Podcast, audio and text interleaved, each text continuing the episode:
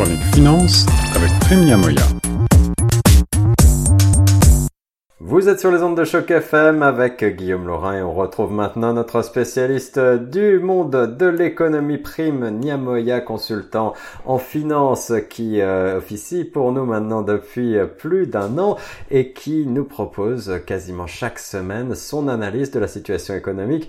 Et à ce tournant entre 2021 et 2022, eh bien le sujet qui est sur toutes les bouches en matière d'économie, c'est bien évidemment l'inflation, l'inflation qui touche le Canada mais également le reste du monde et c'est à partir d'un article de notre confrère du New York Times que nous allons tenter d'analyser euh, la situation et, et en particulier de se pencher sur les causes possibles de cette inflation parce qu'elles ne sont pas forcément toujours celles que l'on croit, n'est-ce pas Prime?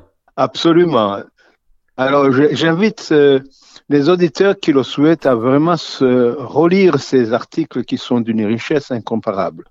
C'est des spécialistes. D'abord, il y a l'article de du New York Times de Max Jacobs qui intitule euh, Fighting Inflation Means Taking on Corporations. Combattre l'inflation, c'est s'attaquer aux entreprises. C'est bien ça. Alors on va voir pourquoi dans quelques instants, mais bien évidemment en préambule, on peut le dire, si vous avez trouvé que vos notes d'épicerie avaient augmenté de manière euh, dramatique pour 2021, eh bien attendez-vous à ce que ce soit encore le cas et peut-être encore davantage pour 2022. On va voir ensemble pourquoi et peut-être commencer par euh, quelques euh, retours sur l'histoire, mon cher Prime. Absolument. Est-ce que tu peux nous expliquer, euh, par rapport à la situation américaine dans un premier temps, euh, quelles ont été les politiques successives depuis Carter pour euh, combattre et tenter de freiner l'inflation? Eh bien, depuis Carter, l'arme la plus efficace qui a été utilisée, c'est la politique monétaire qui a été utilisée sous Carter et Reagan. Mm-hmm. par le président de la Fed de l'époque, Paul Volcker, dont nous avions commenté d'ailleurs les politiques euh, il y a quelques mois déjà. C'est vrai, en effet. L'article dont on vient de parler, celui de Megs Jacobs, montre du doigt en quelque sorte euh, les entreprises, les corporations euh, qui semblent jouer sur ces taux d'inflation. Pourquoi? Eh bien parce qu'elles ont un monopole, un pouvoir monopolistique ou oligopolistique si l'on veut, sur l'approvisionnement de certains denrées comme la viande, par exemple, le marché de la viande aux États-Unis, et je pense que c'est la même chose au Canada, est dominé par trois ou quatre grands groupes alimentaires mondiaux. Et en réalité, ils font un petit peu la pluie et le beau temps, manifestement sur les prix, et profitent peut-être également un petit peu euh, des préoccupations en matière de santé actuelle pour euh, faire passer des augmentations. Absolument. D'ailleurs, euh, l'auteur de l'article montre que déjà à l'époque de Volcker, qui augmentait les taux d'intérêt pour lutter contre l'inflation, cette politique n'a pas été du tout euh, à plonger l'économie américaine dans une grave récession qui mit beaucoup de temps à se résorber. Alors déjà, euh, l'auteur invite le gouvernement à faire ce qu'avait fait le président Roosevelt durant la guerre entre 40 et 41. Et la même politique, d'ailleurs, avait été suivie au Canada pendant cette période qui concerne le contrôle des prix.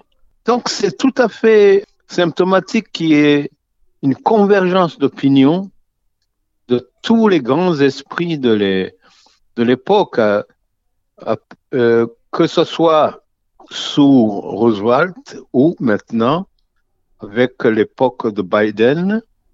Et Biden veut euh, d'ailleurs euh, appliquer des outils un petit peu similaires à celui, à ceux que l'on a pu observer euh, à l'époque du New Deal. Oui, à l'époque du New Deal, le président Roosevelt avait mis en place ce qu'on appelle l'administration des prix, qui avait été piloté par un des plus grands spécialistes de l'époque, un des plus grands économistes euh, libéraux de l'époque qui s'appelait John Galbraith, qui était d'ailleurs canadien d'origine. Ah oui. Mais cette politique euh, avait véritablement jugulé l'inflation pendant la guerre, mais dès qu'on a relâché cette politique parce que le président Truman voulait continuer cette politique, mais il était contré par le Congrès à l'époque et les prix avaient flambé d'une manière extraordinaire. Et ça a été euh, la récession qu'on connaît et qui, a mis beaucoup de temps effectivement à se résorber. Alors si on vient après ce point très intéressant historique sur euh, l'époque que l'on que l'on vit actuellement, le président Biden, euh, tu cites dans le document préparatoire que tu m'as envoyé un certain nombre de chiffres de conseillers économiques de la Maison Blanche qui eh ben, qui montrent peut-être veux-tu les, les décrire que euh, ce problème de l'inflation, effectivement, n'est pas seulement dû au marché, mais peut-être euh, à cause de, certaines grandes entreprises monopolistiques. Absolument. D'ailleurs, euh, les, trois conseils économiques de la Maison Blanche, alors je les cite, Brian Dees, Samira Fazili et Bharat Ramamamurti, ouais. Dans un document daté du 10 décembre qui est intitulé Recent Data Show Dominant meat processing companies are taking advantage of market power to raise prices and grow profit margins. C'est ça. Donc là, on parle en particulier euh, du marché de la viande qui, il est vrai, a beaucoup euh, augmenté. Euh, quels sont les chiffres? Mais il, il, montre aussi que près de deux tiers des sociétés cotées en bourse ont vu leur marge bénéficiaire augmenter considérablement. Et 100 d'entre elles ont vu augmenter les marges bénéficiaires de plus de 50% en 2021 par rapport à 2019.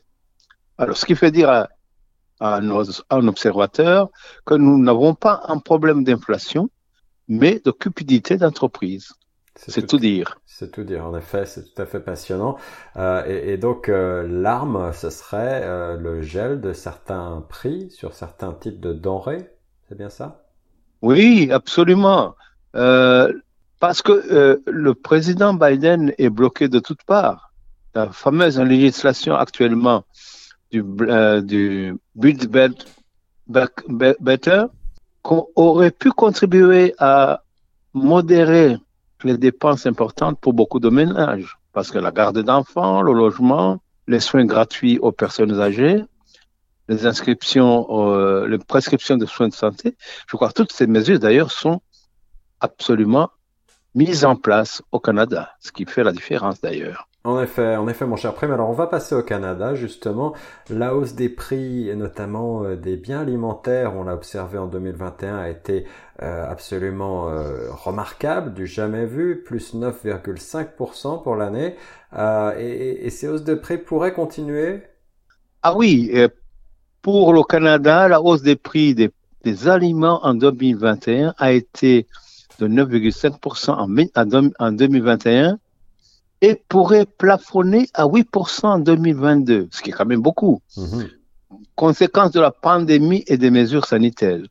Alors, il y a trois spécialistes, des experts de trois universités, ou de quatre universités, pardon, Dalhousie, British Columbia, Guelph et Saskatchewan, qui ont épluché le rapport des prix alimentaires. Ils montrent que l'inflation globale pourrait atteindre 5 à 7% en, 2022.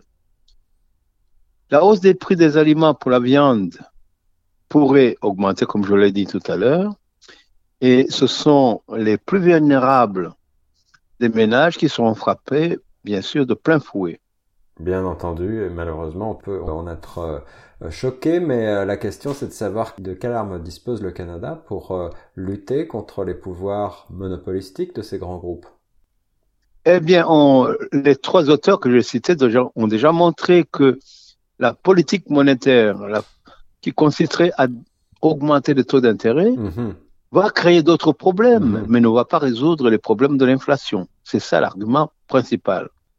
Tout le problème est de savoir si au Canada comme aux États-Unis, c'est la même logique économique, c'est-à-dire que le marché de la viande, qui est un marché considérable aux États-Unis, c'est plus de 300 milliards de dollars, alors que un autre article montre que malgré tout, malgré tout, les, les producteurs de viande ou les éleveurs n'en ont pas beaucoup profité.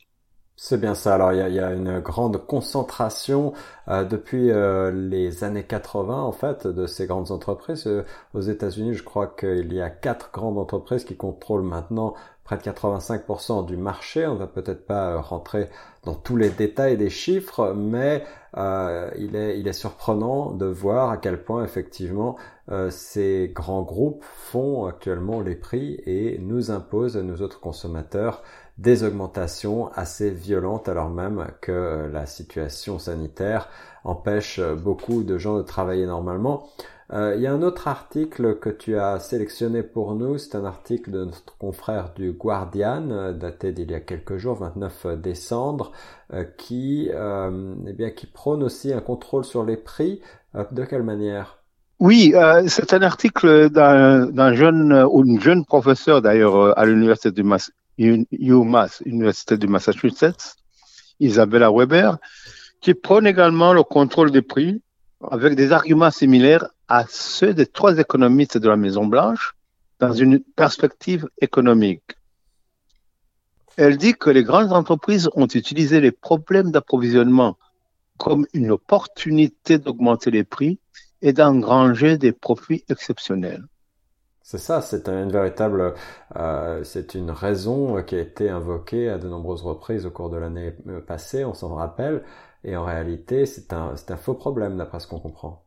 Oui, et puis elle rappelle que les plus grands économistes d'après-guerre qui avaient prôné le contrôle des prix, euh, je rappelle le grand nom comme Samuelson, Kuznets, mm-hmm. avaient tous préconisé le contrôle des prix pour juguler l'inflation sans parler bien sûr de Galbraith, qui est piloté sous l'administration de Roosevelt, l'administration.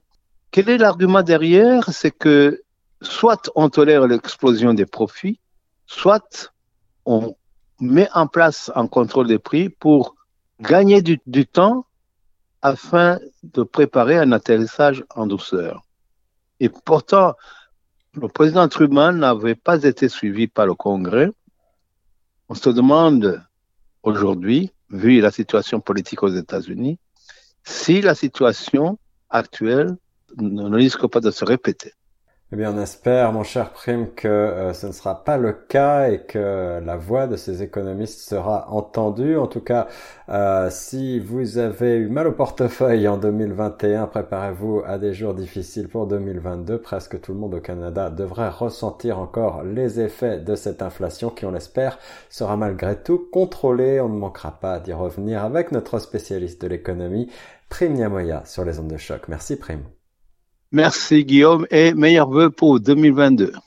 Meilleurs vœux à toi également.